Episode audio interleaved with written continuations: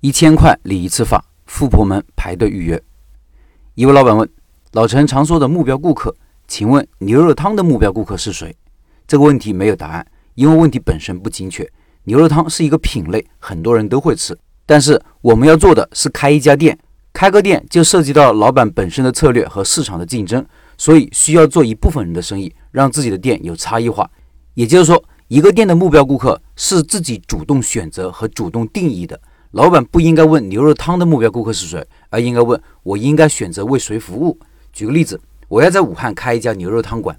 我可以选择为河南的老乡服务，他们经常抱怨在武汉吃不到正宗的家乡味道。我也可以选择为武汉的年轻人服务，他们喜欢吃牛肉，觉得牛肉汤这道菜很地道，把牛肉的营养都留住了，汤的味道也很鲜美。牛肉高蛋白、低脂肪，也很健康等等。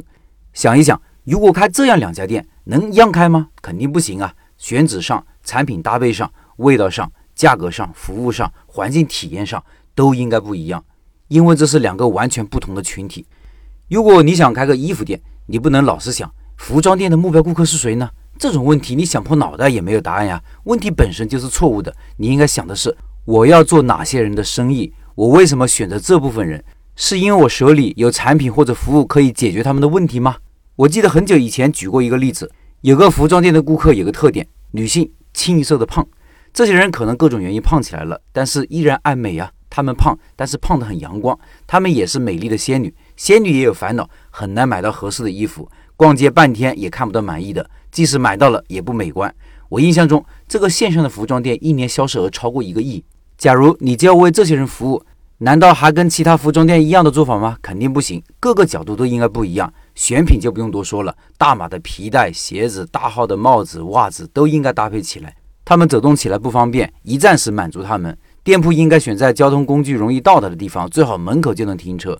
店铺的面积应该比较大，尤其是试衣间要大两个号。他们的心理可能会比较敏感而脆弱，在服务的接待上更要注意一些。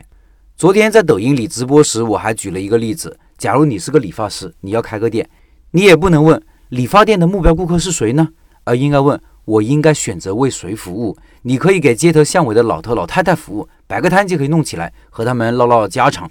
你也可以为直男们服务，搞个十分钟的快剪，全程不说一句话，理完就走，他们反而很满意。你也可以搞个富婆发型工作室，一个发型一千元起，你的设计能让富婆年轻十岁，人见人爱。